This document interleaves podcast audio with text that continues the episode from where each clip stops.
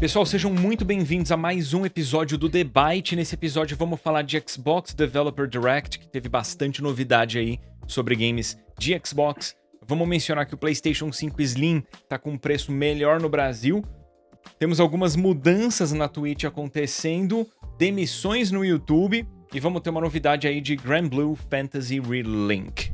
Bom, dando início aqui a mais um episódio do debate, vamos às notícias, mais especificamente começando com a Developer Direct, que foi a primeira grande Direct que a gente teve, de marca grande também, em 2024. Ela aconteceu agora, dia 18 de janeiro, e ela trouxe alguns jogos que estavam gerando empolgação no público e também é, algumas novidades, né? A gente vai aqui comentar um pouquinho quais foram esses games e também pegar um pouquinho as impressões do Edu e do Van Depp também, assim como as minhas, tá? Então o que é que foi apresentado nessa Direct? Basicamente tivemos Avowed apresentado, com data de lançamento mais ou menos aí, né, previsto para outubro desse ano. Foi apresentado o gameplay do, do jogo. Foi, na verdade, foi, um, foi bastante longo assim o vídeo de apresentação do game. Também tivemos Hellblade 2, com finalmente a data de lançamento para o dia 21 de maio de 2024 e também a informação de que o jogo vai estar disponível no Game Pass, assim como Avowed também, que eu esqueci de falar. Uma novidade que não estava, digamos assim, prevista no evento foi a aparição de Visions of Mana, é o novo game da franquia of Mana.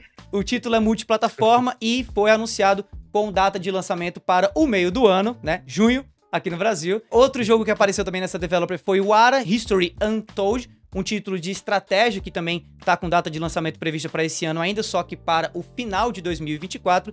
E por fim, né, o tão esperado Indiana Jones foi apresentado com gameplay, com direito a mais ou menos aí previsão de lançamento para esse ano, 2024, e também o título inteiro do game que vai se chamar Indiana Jones and the Great Circle.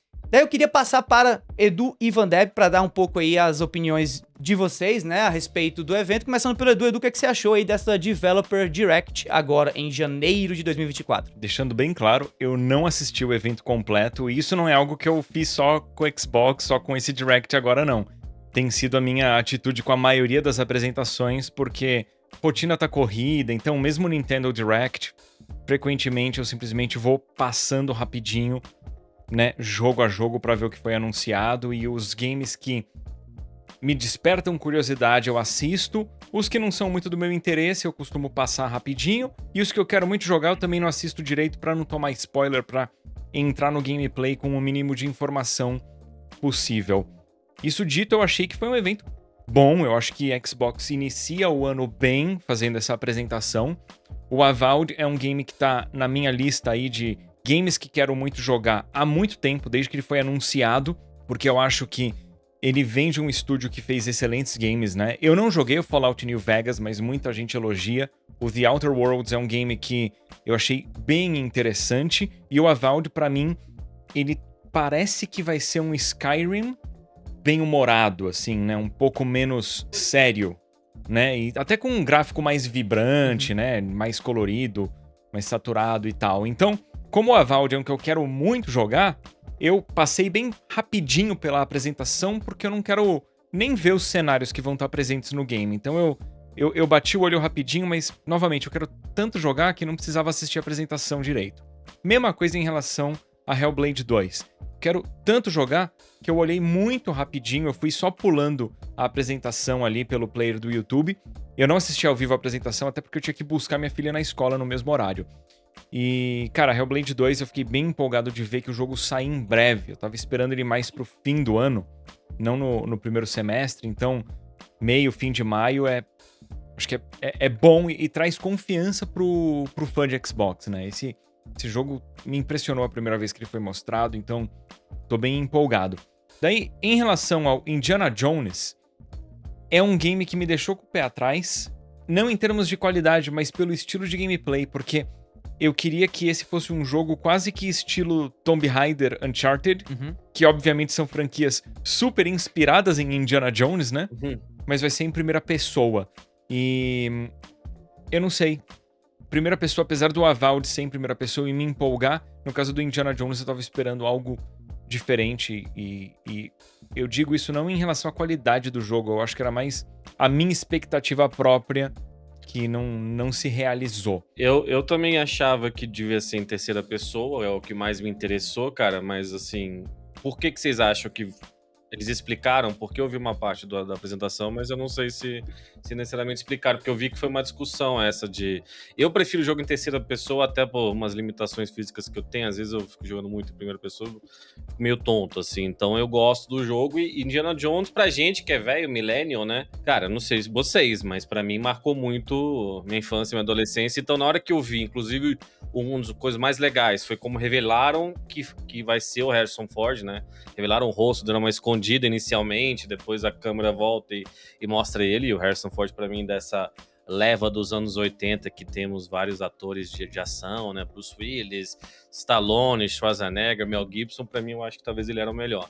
Então eu acho que dá um, um up muito grande o envolvimento dele no jogo, cara, mas podia ter sido em terceira pessoa, né? O que, que você achou, Davi, disso? Não, então, eu acho que a explicação pro motivo de ser em primeira pessoa, hum, enfim, ela não foi dada, né? Até porque eu acho que não, nem, nem cabe necessariamente, querendo ou não, é, é, foi o estilo que a, a Machine sim, Games sim. escolheu, né? Apesar de ter havido uma certa crítica a essa questão nas redes sociais depois. Mas acho que você deu Mas a resposta eu... quando você falou o nome da desenvolvedora. Exatamente, é o que eu acho que explica exatamente isso, é o pedigree da Machine Games, né? A Machine Games, ela é uma, uma desenvolvedora que tem um foco em jogos em né, first person, digamos assim, né, os first person shooters, mais especificamente a franquia Wolfenstein, né, que foi, digamos assim, o que colocou o nome da desenvolvedora no mapa.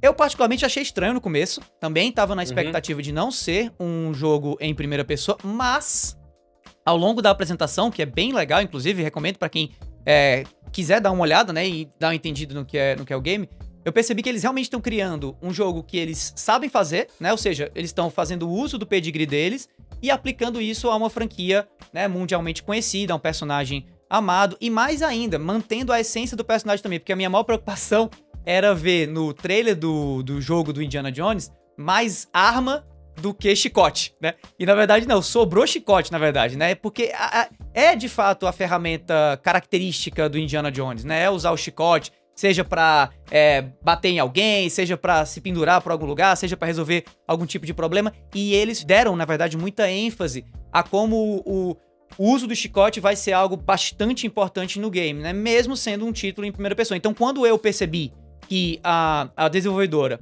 tava lá, é, digamos assim, enaltecendo o pedigree dela, mas também enaltecendo aquilo que faz o Indiana Jones ser o Indiana Jones, inclusive, como o Van Depp mencionou, a própria aparência do, do personagem, né? O personagem é o Harrison Ford ali, apesar de não ser o Harrison Ford na voz, quem vai fazer a voz do, do Indy é o Troy Baker, né? Conhecidíssimo aí também, hum. é, inclusive da franquia Uncharted.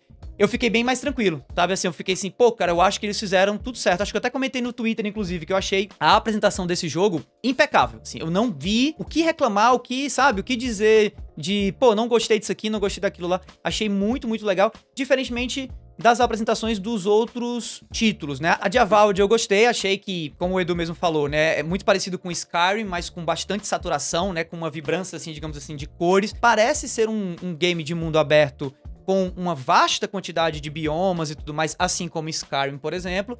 Mas se a gente pega pelo Outer Worlds ou até mesmo pelo Fallout New Vegas, é, essa não é a pegada da Obsidian, né? Eles focam muito mais em fazer boas histórias dentro de mapas um pouco mais limitados. Porém, eu acho que o orçamento que eles tiveram para fazer o Avowed Verdade. foi consideravelmente mais alto até, porque agora eles estão dentro ali da Microsoft. De fato, de fato, isso é verdade. E aí, para finalizar as minhas impressões, Hellblade 2, cara, tô muito no hype por esse game. Por que que eu nunca joguei Hellblade? Por que que é tão, tipo, vocês estão tão pilhados? Cara, assim? eu não joguei o primeiro Hellblade também, eu testei, não? mas eu quero jogar antes de jogar o Hellblade 2.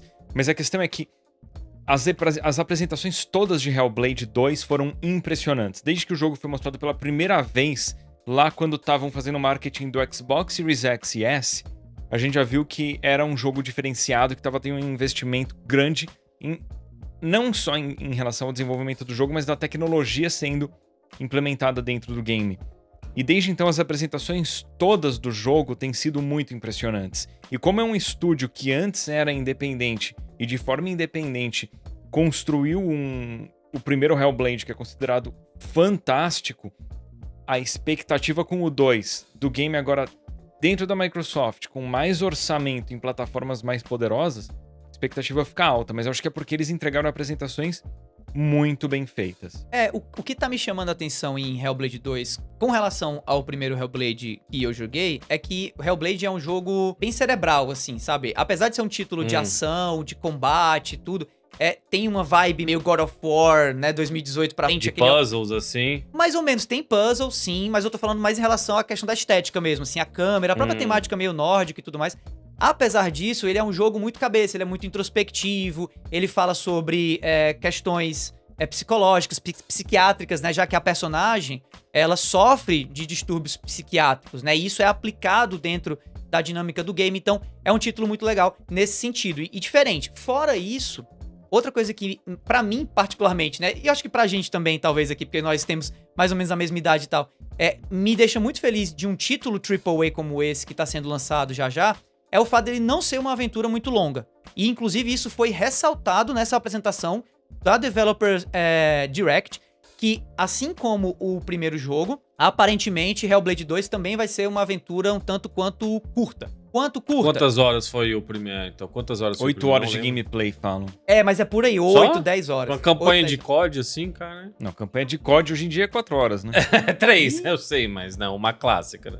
Ih, Shots Fired, Activision. E o, e o porquê que você gostou tanto do primeiro? Não, então, por conta disso, porque o jogo é um jogo muito cerebral, um jogo introspectivo, é um jogo que faz você pensar, um jogo que faz... é um jogo que você consegue, digamos assim, imergir muito na relação da personagem com essa psicose que ela, que ela sofre, com os problemas que ela tá enfrentando ali. É porque eu não quero ficar dando spoiler da história, porque a história também tem um certo quê de surrealismo, de fantasia, entendeu? Apesar de ser um título bem bem cru, digamos assim, sabe? Bem bem cruel, bem realista na, na pegada meio nórdica da parada, sabe? Bem violento e tal. E levando, e levando em consideração que a gente conversou semana passada, a gente deixou algumas pessoas ficaram irritadas com as opiniões que demos aqui em relação ao Xbox, o momento. Sim, claro, não nos importamos, voltaremos a dar exatamente o que pensamos sobre absolutamente tudo, né? Credibilidade e propriedade é nosso lema. Sim. Enfim. O que, em relação ao Game Pass, ou em relação também à posição que o Edu falou Será que eles vão continuar fazendo console? Tipo, teve alguma atualização dentro do que a gente conversou semana passada em qualquer coisa? Não diretamente, teve uma entrevista aí que o Davi pode mencionar depois do Satya Nadella, mas o que eu queria mencionar é, o Hellblade 2, por exemplo, tá confirmado que não vai ter mídia física. O que pra mim é extremamente frustrante. Mas, Davi, fala aí. Não, então, Satya Nadella deu uma entrevista nesse Quem é o Satya aí, né? Nadella? Muito importante dizer também quem é o Satya Nadella. Satya Nadella hoje, ele, eu não gosto de entrar nessas tecnicalidades porque às vezes a pessoa fica assim, ah, mas ele não é o CEO, ele é o diretor, mas ele é o bambambam bam, bam da Microsoft hoje em dia. Pronto. Tá. Phil Spencer tá pro, pro, pro Xbox como o Satya Nadella tá pra Microsoft, certo? Então, acredito que ele é o atual CEO da, da Microsoft, né? Deixa eu É. ver. CEO Microsoft. Em tempo real fazemos. Pô, Satya Nadella, é. É, CEO. E aí o Satya Nadella deu uma entrevista corroborando um pouco com aquilo que eu mencionei no episódio passado, a fala do CFO, né, do Tim Stewart, lá atrás, sobre a, essa vontade que ele enxerga, né, na Microsoft agora que adquiriu a Activision e tal, de servir como publisher, inclusive a sua concorrência, inclusive o PlayStation, inclusive o Nintendo Switch. Isso não significa 100% que tudo aquilo que a gente mencionou, é, tanto como rumor como enquanto matéria, né, vai se concretizar, mas com certeza, galera, é um indício a mais dessa mudança de estratégia da Microsoft. Por quê? Porque essas empresas, pessoal, elas agem dessa maneira, muitas vezes, quando elas querem mudar uma estratégia de maneira tão significativa quanto Microsoft e Xbox, né? Provavelmente vão fazer agora. O que é que elas fazem? Elas começam a, digamos assim, comer pelas beiradas, né? Elas começam a trazer os seus executivos para comentar, para tornar, digamos assim, esse assunto um- e essa mudança um pouco mais normal, né? Um pouco mais comum, para daí vir o anúncio oficial. O que não significa dizer que esse anúncio oficial tá garantido, mas eu acredito que vocês dois concordam comigo, né? Tá, tá mais claro, né, do que, do que nunca que a Microsoft tem interesse em servir de publisher dos seus games desenvolvidos, né, pelos seus estúdios para Sony e também para Nintendo, né? Deixa só eu concluir sobre a, a apresentação. O Visions of Mana me pareceu interessante. É um jogo que tinha sido anunciado já, eu acho que foi no Game Awards que ele tinha sido mostrado, não tenho certeza. Multiplataforma, parece bacana. Daí o jogo de estratégia, eu não sou muito fã desse gênero, então eu não, eu não vou nem opinar, porque não, não faria justiça pra quem gosta do gênero. Mas eu achei que no geral novamente, como alguém que foi passando a apresentação, achei que foi uma apresentação bem feita, bem produzida, a primeira grande apresentação do tipo do ano.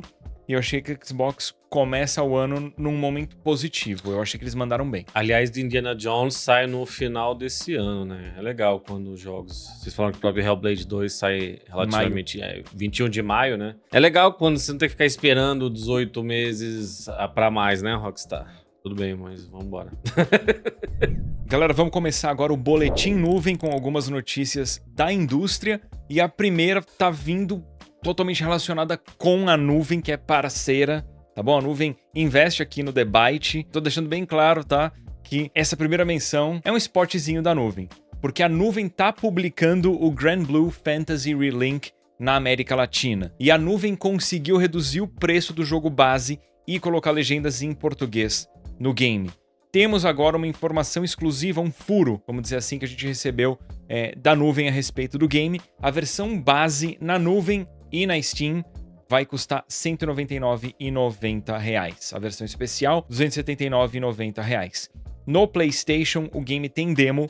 No PlayStation, o game está saindo R$ 299,90. Esse é um RPG AAA, demo disponível no PlayStation e na Steam e na nuvem. Vocês podem adicionar o game na wishlist. No meu canal vai ter conteúdo publi do jogo. Vocês vão poder ver mais do game no meu canal. Tô mencionando isso já para depois não falarem, nossa, o Edu lá atrás falou bem do game porque ele sabia que iria fazer um vídeo publicidade. é que assim, você tá falando, pô, a gente fechou uma parceria com a nuvem, temos uma ótima relação, tanto o Edu diretamente quanto o debate. debate Quanto eu, no Vandep Agenciamento, a minha agência, tô criando uma relação excelente com eles, envolvendo outros, outros criadores, já temos um contrato aqui com eles. Então, é que é evidente que, que é uma parceria, uma publi, é, e a gente sempre vai ser muito transparente em relação a isso, e tá certo o Edu em né, não ficar não deixar isso ambíguo, como muita gente deixa. A gente tem uma parceria legal com eles, só que isso entra dentro do que a gente conversou quando a gente anunciou a parceria, que essa, essa atuação da nuvem dentro do mercado de games é uma coisa que me surpreendeu quando eu comecei a trabalhar com eles, quando a gente começou a negociar o, o, o, contrato e tal, e eu conversei com eles hoje, inclusive, sobre isso, e eu acho que vale mais a pena, até do lado deles, essa, essa divulgação do que eles fazem, sabe? De, de eles também saberem os preços, de negociarem os preços, é, se eu não me engano, foram eles que falaram mesmo que, que negociaram para o GTA V lá em 2013, sabe? De, eles fazem a pesquisa de mercado, apresentam um projeto para as publishers estrangeiras e, e, esse é o impacto concreto, direto no mercado de games, né? A gente sempre fica culpando, ah, por que, que subiu o preço, por que, que tá aqui, né? E são as pessoas que atuam é, nisso e estão lançando o Grand Blue, que parece que vai ser um jogo legal, mas é isso, só queria deixar bem claro também essa parte. Sim, é, é um jogo que, que me parece bem interessante e ele, eu confesso que ele estava fora do meu radar até a gente começar a conversar com a nuvem e eles me mandarem a chave do Grand Blue Fantasy vs Rising, que é um jogo de luta da franquia. Eu fiz gameplay pro canal, não foi publicidade nem nada. Eu fiz simplesmente porque, putz, a nuvem é parceira. Os caras falaram que conseguiam a chave, eu topei e gostei do jogo, tanto que eu joguei a campanha de um dos personagens até o fim no vídeo que eu produzir, mas era um jogo de luta e é uma franquia que eu vejo que no Brasil tem muito espaço aí, muito potencial de crescimento. Mas o grande investimento deles no momento é o Grand Blue Fantasy Relink, que é um RPG grande, robusto e é um RPG que eu dei uma acompanhada em como que ele vai ser por um canal gringo que eu acompanho, que é o Faxtra Life que eu gosto bastante. E eu optei por não testar a demo, que eu quero jogar o game direto na versão final. Sai dia 1 de fevereiro, sai de 1 de fevereiro e a gente vai falar mais dele aqui. E o Davi falou que jogou, você gostou? É, gostei, gostei. Achei muito parecido com o Tales of Arise. Foi um outro RPG em 2021, que foi um dos meus RPGs favoritos de 2021. Eu achei muito uma pegada action, sabe? Assim, aquele RPG de ação, com combos, com vários personagens interagindo na tela e tal particularmente é o meu tipo de RPG, né? Eu prefiro action RPG, não é à toa que eu também gostei pra caramba de Final Fantasy XVI, por conta exatamente da mudança pro action style, uhum. digamos uhum. assim, de RPG do game. É, e eu vi que fizeram um pouco associação dos jogos, inclusive no trailer do, do Grand Blue lá, que em inglês, comentários em inglês do jogo tem um pouco isso, então vamos ver. Falando em coisas com preços mais baixos no Brasil, o que de certo modo é uma certa raridade aqui no nosso país, né? Recentemente a gente teve a informação de que o PlayStation 5 Slim vai chegar aqui no Brasil custando menos do que o modelo anterior, né, da mesma, da mesma versão, né, da versão é, digital, digamos assim. Né? A notícia é essa de que o PlayStation Slim All Digital, né, ou versão digital, vai estar tá vindo para o Brasil 200 reais a menos do que o valor anterior dele, custando agora 3.799, o que continua sendo um, um, preço, né, não muito acessível, mas está bem melhor agora do que antes, né? Sim, isso que eu, eu ia falar que eu vi em duas plataformas é, que estavam uns 3.530, vamos dizer, à, à vista. Dá para pegar uns valores com desconto, sim. Dá para comprar abaixo do valor oficial. É, eu vi, em, vi em duas lojas grandes, assim, que estavam uns 3.500 e eu tô considerando, eu até tinha perguntado, né, se valia a pena. O Edu comprou, né, recentemente, foi inclusive com uma parceria que a gente fez com a nuvem o vídeo. E a grande diferença é que também não tem a mídia física, certo? Tanto que é por isso que é digital. E assim, eu que não tenho PS5, será que vai fazer muita falta, já que não sou colecionador, Edu não tem a mídia física? No caso do PlayStation 5 Slim, ele tem uma vantagem que a versão anterior não tinha, você pode comprar o leitor de discos à parte e instalar. Ah, não sabia. Quando você cara, instala, você precisa, na primeira vez que você vai usar, fazer uma verificação online. Uma vez que ele validou o leitor de discos, ele está validado e você usa à vontade. Então você pode fazer essa expansão depois. Mas eu sou a favor de comprar a versão completa, não a versão digital simplesmente porque o Play 5 é retrocompatível, você pode jogar jogo de Play 4 também. E tem muito jogo usado que você consegue comprar em disco muito mais barato do que a versão é. digital seria. Mas pelo que eu tenho visto na faixa dos preços, esse é 1 tera, né? E tá esses 3.500, 3.700. E, os, e o 825 GB com a mídia física, o normal, tá uns 4, uns 3.800, 3.900. Com o Spider-Man 4.100, 4.200. Então eu fico na dúvida, não é que eu preciso, mas eu também gosto de coisas mais né, menorzinhas, assim, mais portáteis. É, bem, o que mesmo, vai acontecer quase. com o leitor de discos é que um pedaço do console, em vez de ser assim, é assim. Ele não vai ocupar mais espaço no teu rack. E outra coisa que é importante mencionar também é que, assim, esse preço de 3.700 e tarará, ele é o valor sugerido pela própria PlayStation, né? Então, o que é que isso significa? Significa que, digamos, ele é quase como se fosse um preço base né, e que quando os varejistas querem né, vender mais e tudo mais, eles baixam. Então isso é bacana porque não é que agora ficou barato e tal, porque 3.799 ainda é um preço bastante alto. Mas significa que agora o preço de partida, digamos assim, é menor. Então a chance de você ver PlayStations mais baratos no mercado brasileiro em promoção e tal, como você vê inclusive hoje Xbox Series S, né, que apesar de ter tido um aumento de preço, você ainda encontra com muita facilidade por 2.300, 2.200, isso é maior, né? Então se torna mais fácil, digamos assim, a gente achar PlayStation 5 no Brasil mais barato, né? E dando continuidade ao que a gente comentou na semana passada e em episódios passados do debate, né? Infelizmente acaba se tornando um assunto um pouco recorrente, porque enfim, né? Tem acontecido, né, de maneira seguida. Recentemente a Twitch anunciou oficialmente que vai encerrar as suas contas, né, de, ah, de, de suporte, né?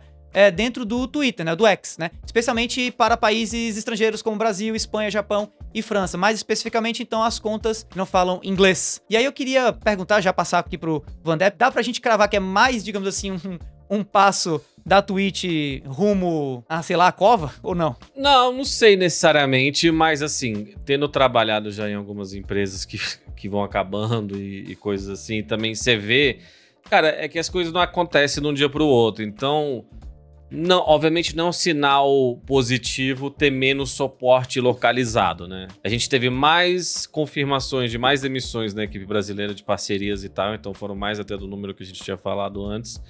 Então, tínhamos já é, pessoas incomodadas com o nível de atenção que estão recebendo. E é isso, cara. Esse, esse é uma síndrome que, é que acontece independentemente, até em muitos casos, o quão bem elas estão sendo atendidas, assim, porque todo mundo acha que merece mais atenção, independente do, do tamanho de creator que você é. Né? Mas nesse caso, uma coisa que incomoda muitas vezes as pessoas de, de, que trabalham com as parcerias é justamente essas dúvidas técnicas ou, né, ah, caiu a live, tipo, eh, você não tem acesso às informações, então é sempre bom ter uns profissionais especializados nisso, que entendem, que estão lá, que estão vendo se caiu se realmente servidor da Twitch, alguma coisa assim. E, e para isso estava servindo, além de, de, ab de, abrir alguns tickets né, que eles pedem, porque você abre um suporte lá e babá pelo que eu vi na conta brasileira, ela já vinha meio inativa e, e os comentários não positivos, né? De tipo, pô, mas não vai fazer diferença mesmo e tal.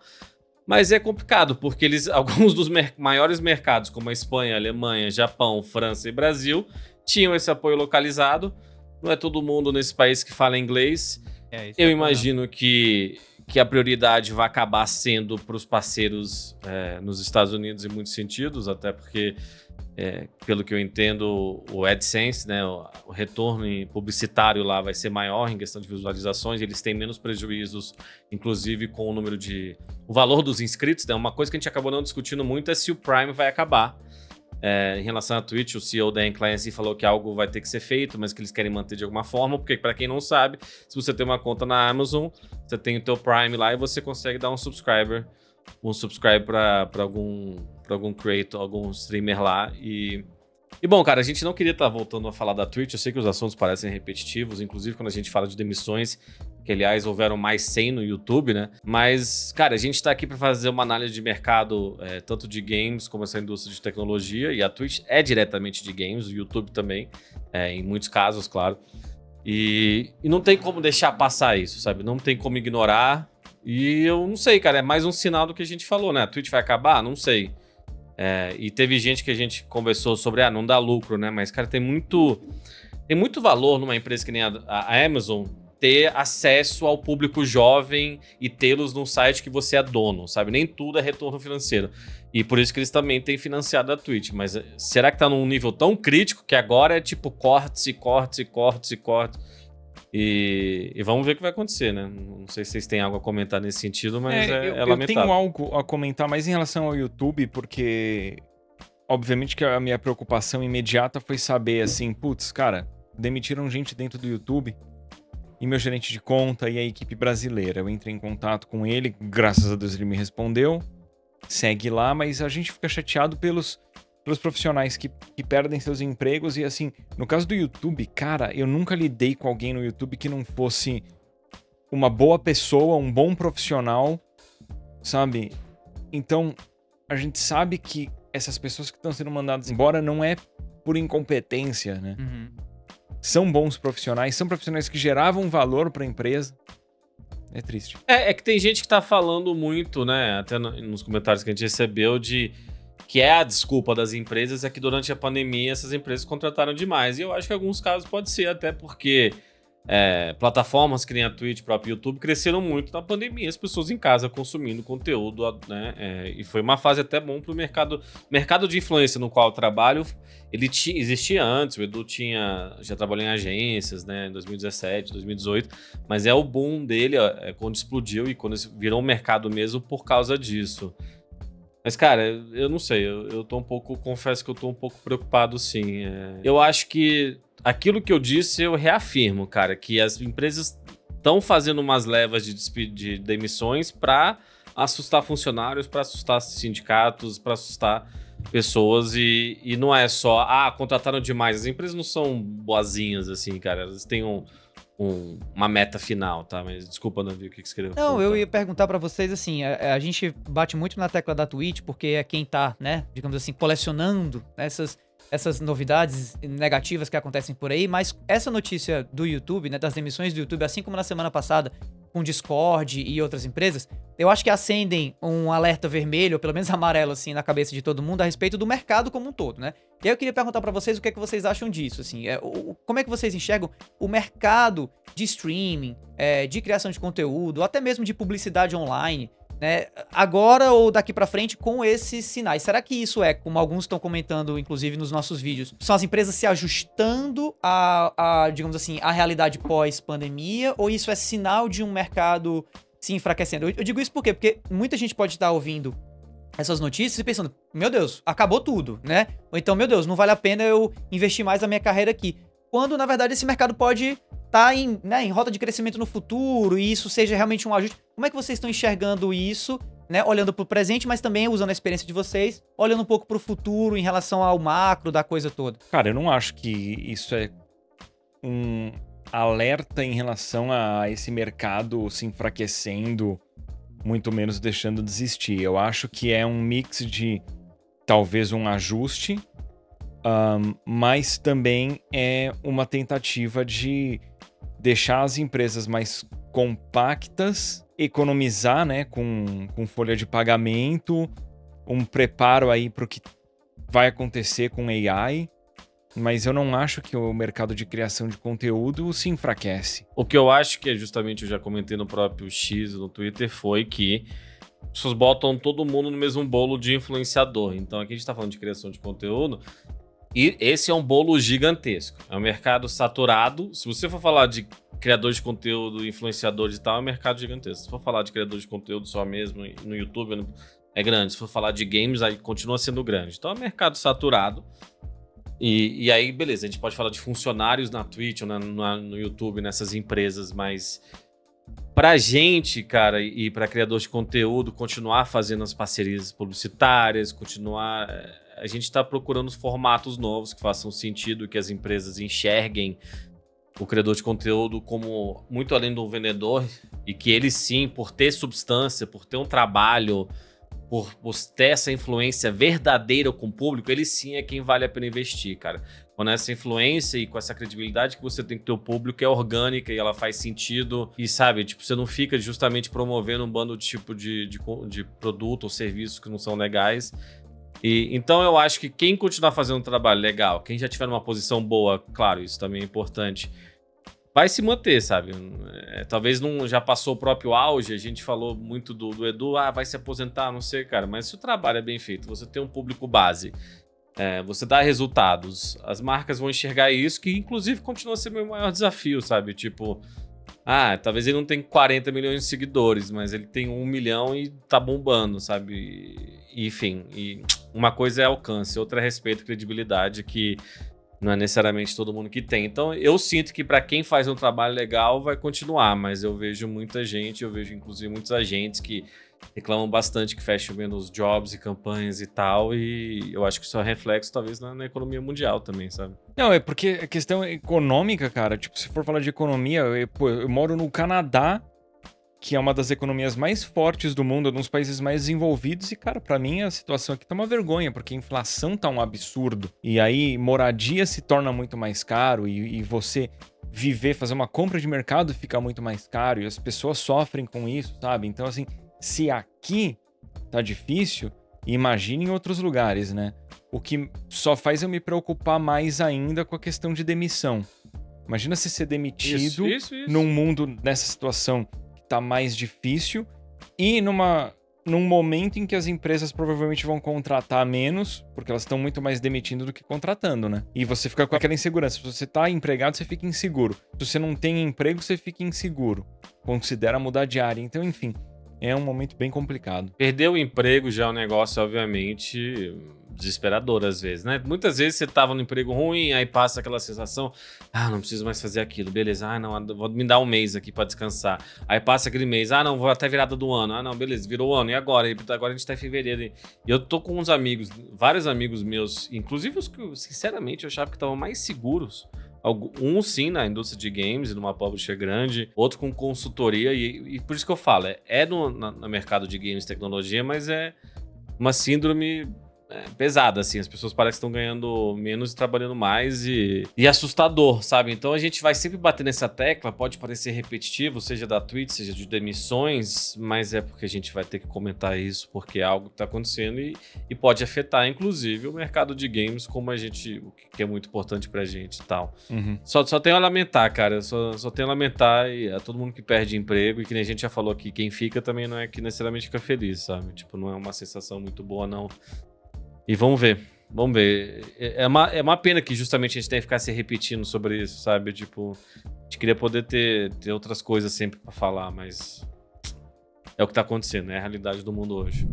É, e com esse clima de, de fim de festa que deu errado, vamos encerrar. Não, é Desculpa. é triste, mas a, a, gente precisa abordar esses uh, assuntos. Eu lamento, eu, ve, eu, vejo pessoas assim, cara. Eu vejo pessoas tão. E é por isso que eu queria falar um negócio que eu esqueço de falar no final aqui, que a gente pede para seguir nossas redes sociais. A gente trabalha muito no debate, tá? O Davi, principalmente, também, que faz o. Faz tudo aqui, todos os cortes, todos os clipes, mas assim, foram seis meses de trabalho antes. É, felizmente a gente está conseguindo fechar umas parcerias e, e, tal, mas a gente agradece todo o comentário que vem, todo o apoio que vem. E se você é criador de conteúdo, você trabalha nesse mundo ou não, você está interessado nesse mundo, por favor, conta para um amigo. Toda vez que alguém descobre fala, caramba, agora eu tô maratonando, Conta pra alguém que você conhece, sabe? Nem que seja um clipe, um corte nosso, para dar uma chance, porque a gente tá curtindo aqui, a gente vai continuar. Infelizmente, a gente tá numa posição legal. Então, se vocês puderem fazer isso e agradecer o apoio sincero, cara. Isso aqui é um projeto muito querido nosso, sabe? É nosso bebê mesmo. E, e não é fácil, porque a gente toca absolutamente tudo só a gente. Então, muito obrigado e a gente se vê semana que vem. Isso aí. Valeu, galera.